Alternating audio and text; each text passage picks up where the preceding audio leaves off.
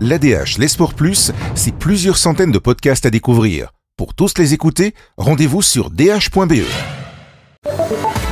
Adrien Demarnef, un nouveau code éco aura lieu le mardi 11 mai avec comme premier espoir celui d'ouvrir les restaurants à partir du 1er juin.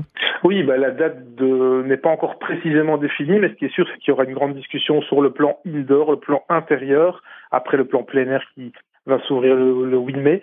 Donc ce plan intérieur, il correspond à l'ouverture des restaurants, donc de l'ORECA, des cafés, mais aussi à certaines activités comme le fitness. Euh, on pense aussi à, euh, la bulle euh, de contacts sociaux qui pourrait être élargie. Tout ça dépend de deux indicateurs. Le taux de vaccination des personnes à risque des plus de 65 ans qui doit atteindre 65%. Le gouvernement a bon espoir qu'on arrive à ce taux fin mai.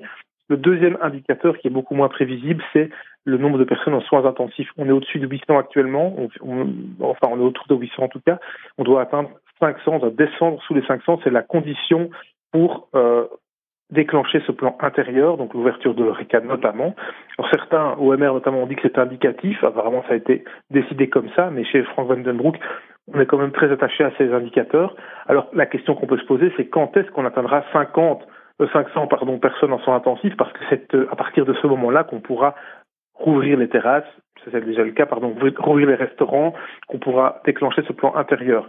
Alors il y a euh, Ivan Latem, hein, le porte-parole de Covid-19, qui s'est exprimé mardi pendant la conférence de presse disant que on pouvait raisonnablement espérer mi-juin atteindre ce seuil. Je l'ai rappelé aujourd'hui, euh, Ivan Latem, il me dit il y a une nouvelle étude qui est faite par l'université de Gand euh, qui qui, qui, pensent qu'on pourrait arriver à ce seuil euh, fin mai, que fin mai on pourrait descendre sous les 500 personnes en soins intensifs parce que la vaccination avance très bien. Alors j'ai eu Steven Van Gucht, son homologue néerlandophone au téléphone, qui me précise que il faut nuancer. Évidemment, tout, tout, ça dépend des conditions dans lesquelles les gens respectent les règles ou pas, et ça c'est quelque chose qui est extrêmement difficile à, à prédire. Mais en effet, cette étude de l'université de Gand, euh, un modèle scientifique en fait, euh, estime qu'on pourrait en effet atteindre ce stade à la mi-mai, ce qui signifie qu'on pourrait imaginer, euh, si ça se déroule comme prévu, rouvrir l'ORECA le 1er juin. Alors évidemment, tout ça dépend euh, de comment nous allons nous comporter, des décisions politiques, mais a priori, si on atteint ce stade, il n'y a pas de raison que Franck Van de la santé s'y oppose puisque c'était lui-même qui avait fixé ces, seuils. Alors Adrien, on parlera aussi lors de ce code éco de la culture qui peut espérer quoi? Alors la culture, elle sait déjà qu'en juin, il y aura 200 personnes autorisées en intérieur, en extérieur. Pour l'été, on n'a toujours pas défini, de jauge. Pourquoi? Parce que Yann Yombon, ministre-président flamand, s'était opposé à la proposition qui avait été formulée au dernier comité de concertation. Pour rappel, c'était 2500 personnes autorisées en extérieur. Le ministre-président flamand avait estimé que c'était trop peu ambitieux et vu l'accélération de la campagne de vaccination, il espérait obtenir plus.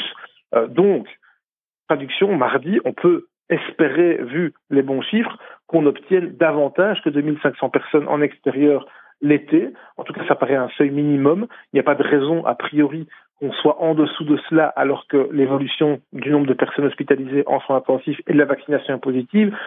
On n'a pas de raison de se trouver en dessous de ces 2500. Pour le moment, il n'y a pas encore de compromis, il n'y a même pas encore de discussion précise sur le chiffre, mais ce sera sans doute le point principal euh, concernant la culture, cette fameuse jauge en extérieur, en parlant aussi des, concerts tests, des événements tests qui seront organisés en mai et en juin. Euh, il y a aussi des événements plus précis qui doivent être définis, comme les mariages. On a 50 personnes autorisées pour les événements euh, en intérieur à partir du mois de juin pour, ce type d'événement-là. Alors actuellement, pour le mariage, ça correspond aux cérémonies. La question qui va se poser, c'est est-ce qu'on peut appliquer la même jauge pour l'après-cérémonie, donc pour la réception d'après-mariage, est-ce que c'est 50 personnes ou est-ce qu'on se, est-ce qu'on se calquera là par contre sur les règles qui sont de, en vigueur pour l'ORECA? Ça, ça va encore être défini, mais ça va concerner beaucoup de monde, puisqu'évidemment, on le sait, l'été, c'est la saison de mariage, et énormément de monde ont reporté leur mariage l'année passée. Donc voilà, ça va être discuté, euh, de même que les corps scouts aussi, euh, probablement euh, ce mardi, de même que les perspectives pour l'été. Enfin, Adrien, on parlera aussi du pass Corona. Alors, où en est-on exactement? En tout cas, les experts ont une certaine pression pour aboutir à, à la rédaction d'un rapport pour la fin de la semaine prochaine. Donc, on attend euh, sans doute après le comité de concertation, le rapport des experts, euh, qui donc la mi-mai.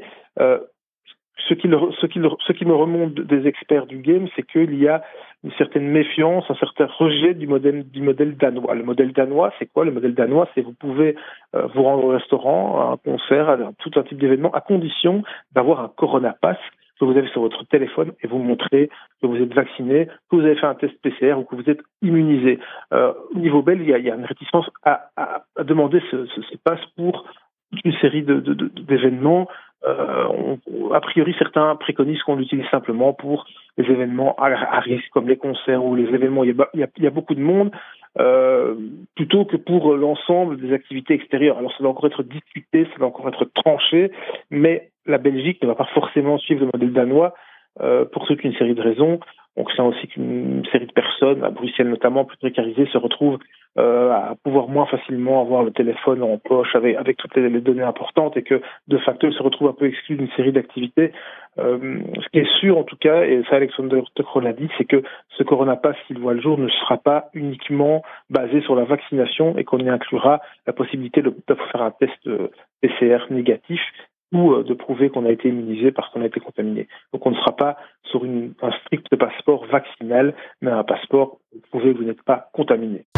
L'ADH, les Sports Plus, c'est plusieurs centaines de podcasts à découvrir. Pour tous les écouter, rendez-vous sur dh.be.